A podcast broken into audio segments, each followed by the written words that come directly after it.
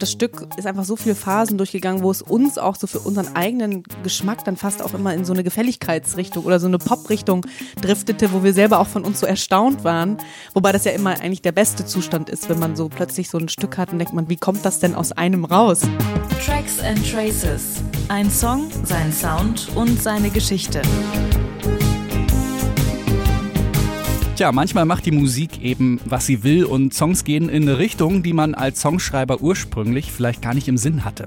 Dass dabei ziemlich gute Sachen entstehen können, das hört ihr in den kommenden 20 Minuten und damit herzlich willkommen zu Tracks and Traces, dem Podcast, in dem MusikerInnen ihre Songs Spur für Spur auseinandernehmen und erzählen, wie sie entstanden sind. Ich bin Gregor Schenk und das ist Sophia Kennedy. Sophia Kennedy stammt aus Baltimore in den USA und lebt in Deutschland seit sie zehn ist. Für ein Filmstudium kommt sie nach Hamburg, für die Musik bleibt sie dort. Sie arbeitet als Türsteherin, als Theatermusikerin und bringt 2013 zusammen mit Carsten Aerobik Meyer ihre erste Single raus. Mit Mense Rehns von den Goldenen Zitronen produziert Sophia Kennedy 2017 ihr erstes Album. Das erscheint bei Pampa Records, dem Label von DJ Kotze. Fachpresse und Feuilleton jubeln. Der Guardian bezeichnet sie als Sonic Shapeshifter, als musikalische Gestaltwandlerin. Dieser hybride Sound, der gelingt ihr auch auf dem neuen Album Monsters. Bestes Beispiel der Song I Can See You, den Sophia Kennedy zusammen mit Produzent Mense Rehns in dieser Folge von Tracks and Traces auseinandernimmt. Ihr hört die ersten Ideen und Demos und wie der Song langsam Form annimmt. Ihr hört, welche Rolle dabei die Musik von Kanye West und Karen Dalton spielt und warum Sophia mit I Can See You anfangs so ein bisschen fremdelt und den Song dann schließlich doch ins Herz schließt. Viel Spaß mit Sophia Kennedy in Tracks and Traces.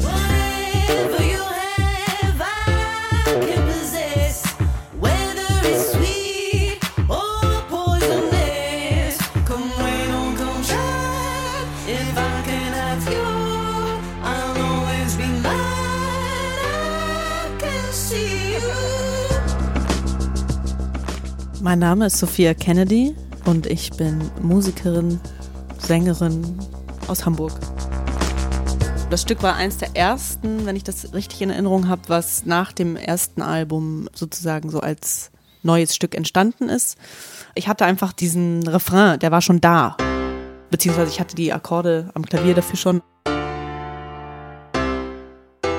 Und dann fanden wir den beide so, waren so begeistert davon, weil der schon irgendwie sowas erahnen ließ, dass das so, das hatte so eine Kraft und so eine Größe, aber auch hat es auch so einen bestimmten Pop-Appeal. Wir dachten, wir müssen dazu jetzt aber auch den Rest machen und dann begann die Reise für I Can See You.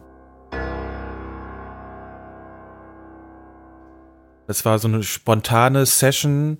Wir sind einfach irgendwann ins Studio gegangen und da war, war halt die Idee, äh, von mir, dass ich gesagt habe, mach du doch mal ein Beat. Ich hatte so einen neuen äh, Nord Drum Pad äh, Gerät da und dann hat Sophia einfach darauf Beats gemacht und wir haben die dann zusammengeschnitten. Mein Name ist Mense Rehns und ich bin auch Musiker und äh, Musikproduzent und spiele bei der Band Die Goldenen Zitronen und genau, habe Sophia geholfen, das Album mit aufzunehmen.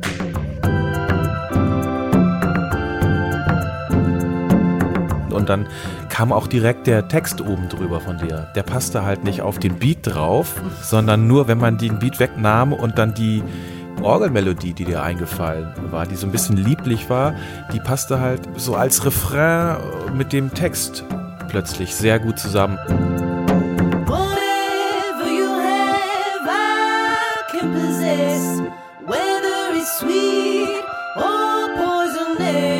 Du hast auf dem Beat einfach diese schöne Melodie mit der Verfieser, äh, ja, genau. Verfieser-Orgel gespielt und die hat uns dann auch eine ganze Weile begleitet, glaube ich.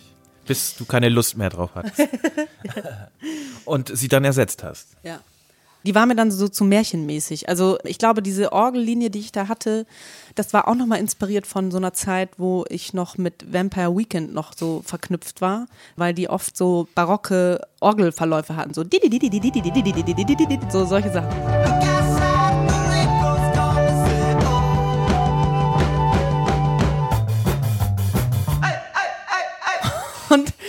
Davon inspiriert habe ich, glaube ich, mir diese Orgelmelodie, die natürlich ganz anders dann geworden ist. Bei mir war man dann eher so in so einem Märchenland ähm, verhaftet. Und organisch entwickeln sich Stücke ja dann so, dass man dann auch sich von Dingen einfach verabschieden muss, dann, die dann nicht mehr passen. Das Stück hat dann, lag länger mal rum. Ja, man bestraft sich dann erstmal ein Jahr lang für die Fehler, die man gemacht hat. Und der Beat wurde dann, glaube ich, einfach elektronischer und kräftiger. Wir haben es auch live probiert schon. Ich habe dann Bass dazu gespielt in der Strophe. Und du hast so eine neue Orgelmelodie, die man jetzt aber in, auf dem Demo 2 äh, hört. Da, da, da, da. Die, Ah, ja. die führte so durch die ganze Strophe und ich habe Bass dazu gespielt. Aber es war alles so ein bisschen zäh und träge.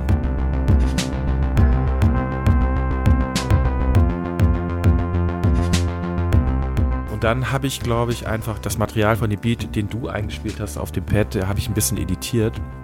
Den hört man dann hier auf dieser Demo 2 Version. Und dann bist du irgendwann angefangen und hast dann auch weiter probiert mit den Strophengesängen. Hast irgendwie die Strophe geschrieben zu diesem Refrain, den ja. es schon gab. Ja, genau, so war das.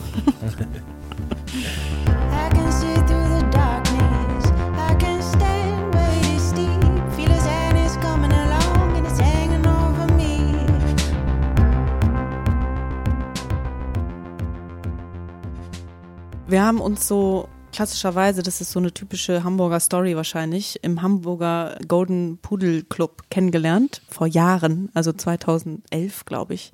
2013 sind wir dann auch ein Paar geworden.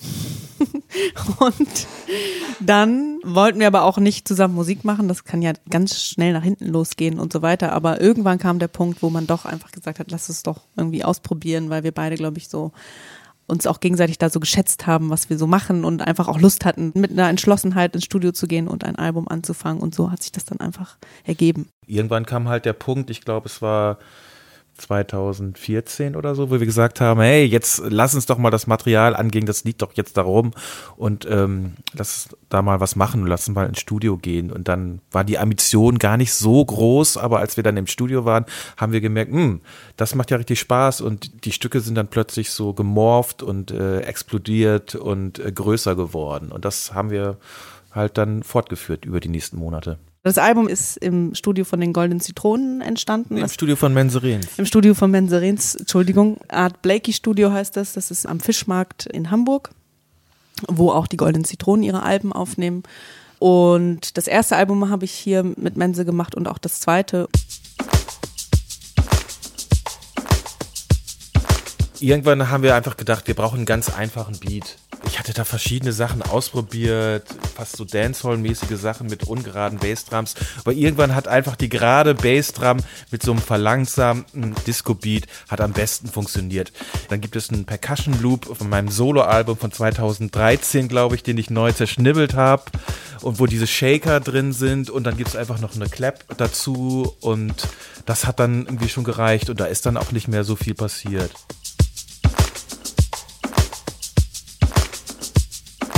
Der läuft ja auch relativ stoisch einfach durch, weil harmonisch ja relativ viel passiert in der Strophe. Deswegen dachten wir, kann der Beat ruhig einfach sein.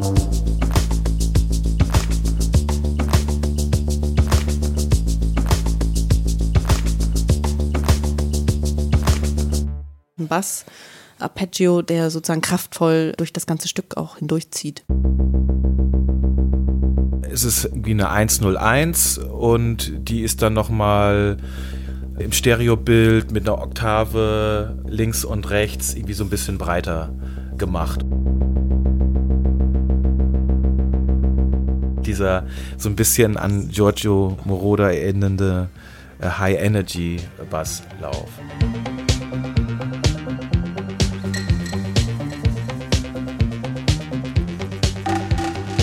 Ja, es hat so die Anstrengung dann plötzlich, so diese Detailarbeit einfach ersetzt. Es war so ein grober Einschlag in das Stück, wo man sich einfach auch um viele Details dann irgendwie nicht mehr kümmern musste oder teilweise auch weglassen konnte. Es hat einfach dann tatsächlich die Arbeit einfach so erleichtert. Ja, plötzlich war einfach nur noch Beat und Bass. Und dann diese Stimme, die so wie so aus einer anderen Welt kommt, das hat so eine Stimmung erzeugt, wo wir gedacht haben, wow, das ist schön. Ein Block Musik, den kann man einfach so neben.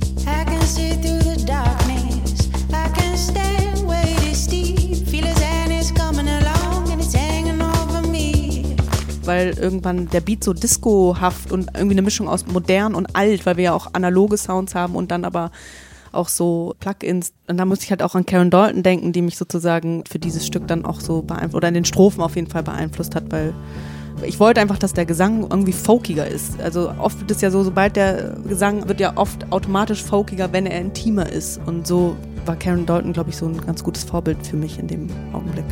Didn't you know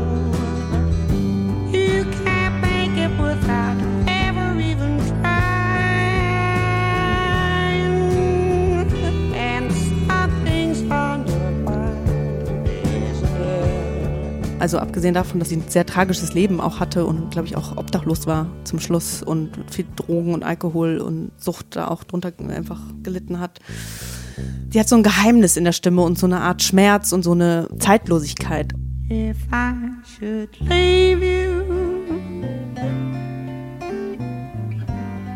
try to remember all the good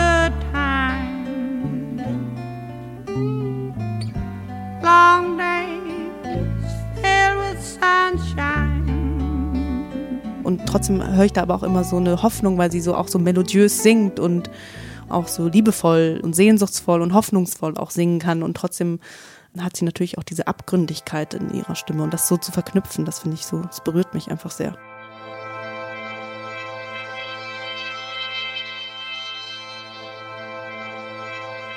Ja, die Synthi-Flächen, das ist so ein Jupiter-Synthesizer, äh, den, ich, Ja, den genau. wir dann editiert haben. Der, der sollte halt so ein bisschen nochmal so strahlende, äh, minimale Flächen darstellen und nochmal so einen besonderen Glow reinbringen.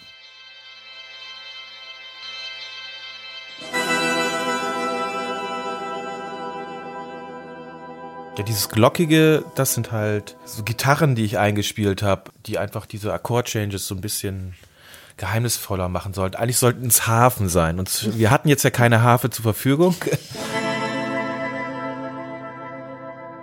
Ja, es ist eigentlich eine Gitarre direkt ins Mischpult reingespielt, aus Faulheit so ein bisschen. Aber durch so einen schönen Fairchild-Hall aus den 60ern oder 70ern und dann einfach maßlos gedoppelt, links und rechts im Stereobild verteilt. Und diesen Effekt haben wir halt dann auch öfter benutzt, einfach nochmal eine Oktave kopiert und eine Oktave höher gestimmt. Ah ja, das und, machen wir tatsächlich richtig oft. und darauf dann nochmal so einen kleinen Chorus. Und dann habe ich sie halt so ein bisschen äh, nicht zu staccato gespielt, sondern mit so einer hafenähnlichen Bewegung. So schöne Mollakkorde. Und dadurch hat man diesen großen Wie so ein. Hof Hofjunge auf, im Schloss. genau. Mit so seinem kleinen Hut vor dem Audienz, vor dem König. Ja, so war das. Das sind nochmal die Akkorde, die auch in dem Stück immer wieder auftauchen. Und das war auch ein großer Streitpunkt, glaube ich, auch zwischen uns, weil wir haben halt absichtlich ein MIDI-Klavier benutzt, was ja so einen künstlichen, dosigen Sound ja auch haben kann, was Mense, glaube ich, immer sehr ähm, befürwortet hat, dass das so bleibt. Und ich immer eher wollte, dass das Klavier echt aufgenommen wird, um sozusagen, dass es so realer wird und stimmungsvoller wird. Und Mense war immer eher für das poppigere Klavier. Ich mochte dieses leicht billige, hausige, dieses altmodisch hausige, fand ich halt besser mit diesem eher kräftigen Anschlag.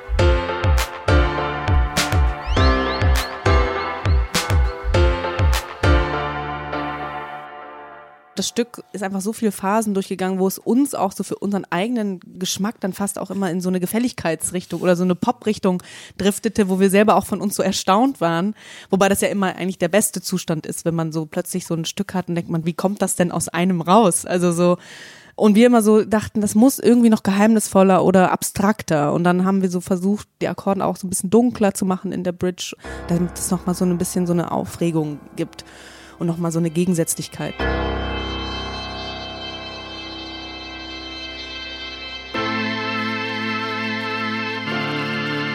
Das ist, glaube ich, äh, eine Arturia. Wir haben so meine Orgel-Sounds habe ich oft äh, als Plugin von Arturia. Ich benutze eigentlich oft immer äh, eine Farfisa. Und ich entscheide mich immer für eine, die eben so ein bisschen zerrig ist und sehr auch fast so gospelhaft ist.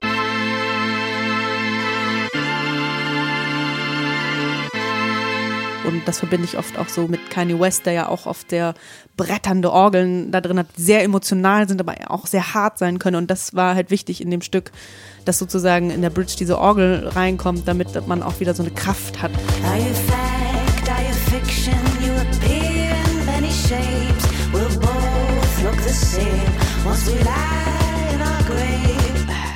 Ist es nicht bei Ultralight Light Beam, wo sie dann Ja, das ist auf diesem Live of Pablo, das zweite Ja, la- Stück, ja, glaube ja, ich. Ne? ja. Ich weiß gar nicht, wie es. Auf jeden Fall auf dem Album Live of Pablo, Ja. glaube ich. Das haben wir beide sehr gerne gehört und da tauchen halt oft so rissige, verfieser. auch das mit Rihanna, auf. das mit Rihanna, hat das ist es nicht das Ja, auch, das genau. mit Rihanna. Man, I can understand how it might be kinda hard to love a girl like me. I don't blame you much for wanting to be free. I just wanted you to know. Swiss only let the beat rock.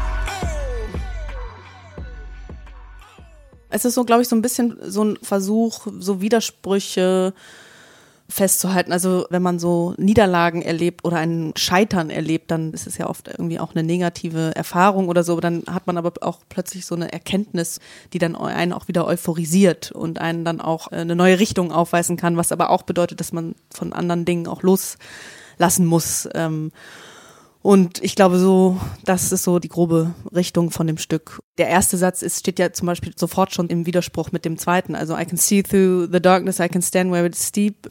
Das hat ja eine sehr selbstbewusste Aussage und als hätte man schon etwas überwunden. I can see through the darkness. I can stand where it is steep. Feel his hand is coming along and it's hanging over me. Dann kommt es aber, the sadness coming along and it's hanging over me und trotzdem ist es immer noch da und man ist ja auch wie besessen von so einer Macht, die sozusagen so eine schlechte Erfahrung ja auch irgendwie auslösen kann. And what once meant the world to us now don't mean a thing.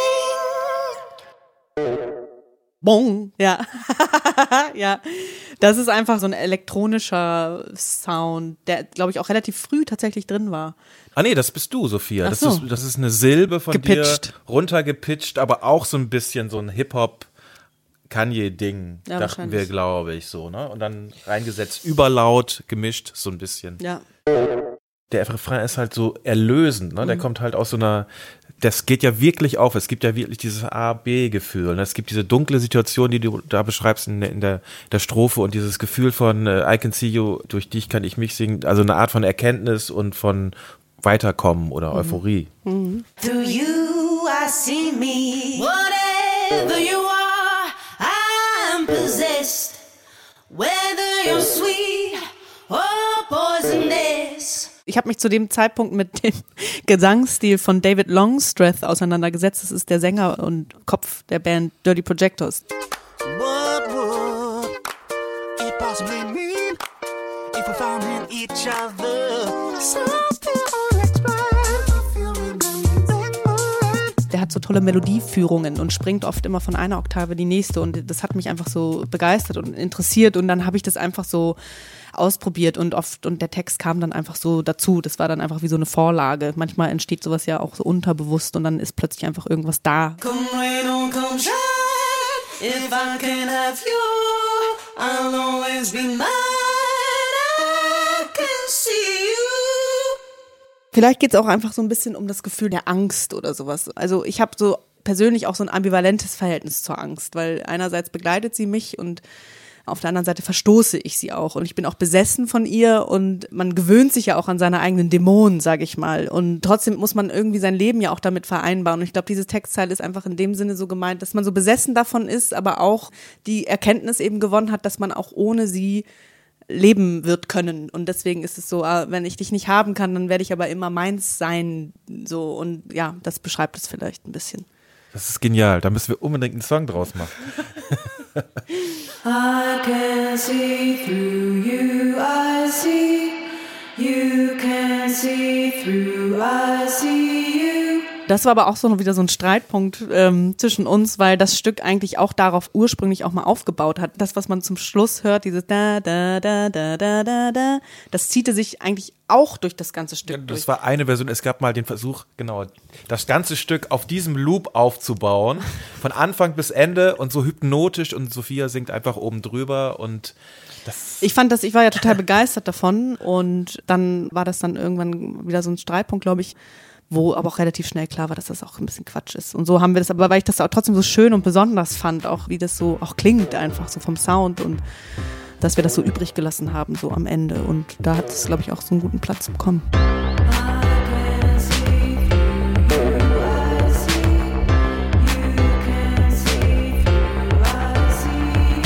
Ja, es sind halt immer so zwei, drei Monate vergangen, wo wir es dann nicht gehört haben. Und dann haben wir es nochmal neu gehört. Ich habe das Stück auch einfach gehasst. Das kann ich auch jetzt mal ganz offen hier sagen. Das stimmt. Also Dir war das ich, immer- ich habe das nicht verteidigt, das Stück.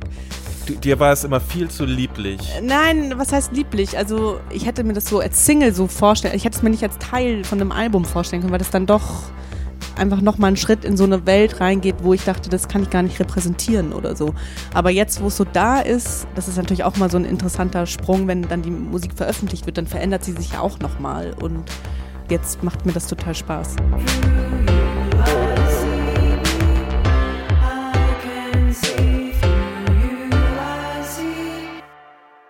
Und hier ist der Song in seiner Gänze. I Can See You von Sophia Kennedy.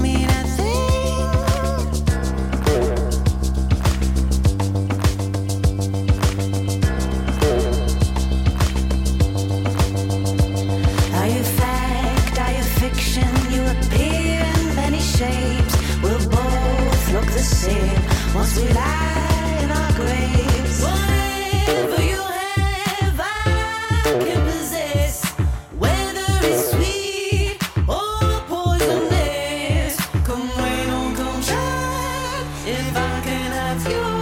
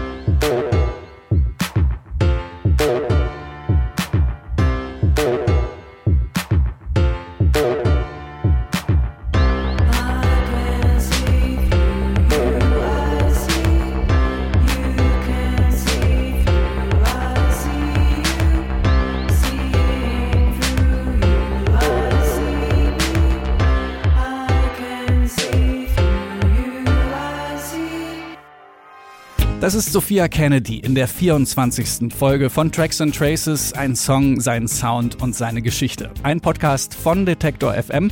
Und falls ihr den gerade bei Apple Podcasts hört, dann aufgepasst. Es ist ja gerade Apple Podcast Abonnements gestartet und ihr könnt vielen unserer Podcasts dort exklusiv folgen und so ein paar Vorteile erhalten. Wir vom Podcast Radio Detektor FM sind seit dem Start mit dabei, unter anderem eben auch mit Tracks and Traces. Ihr findet den Podcast da zusammen mit zwei weiteren weiteren Musikpodcasts von uns, nämlich dem Plattenkoffer und Keine Angst vor Hits. Auch da eine ausdrückliche Hörempfehlung. Alle drei gibt's in einem extra Kanal, der nennt sich Mixtape. Und diesen Channel Mixtape, den kann man abonnieren für 2,49 Euro im Monat. Das ist günstiger als ein Cappuccino und hilft uns dabei, weiter aufwendige Podcasts zu produzieren. Schaut da gern mal rein. Ich freue mich sehr, sehr, sehr über jede Unterstützung. Und sei es, wenn ihr auch einfach nur einem Freund oder einer Freundin von Tracks and Traces erzählt. In diesem Sinne, bis zum nächsten Mal. Ich bin Gregor Schenk. Danke fürs Zuhören.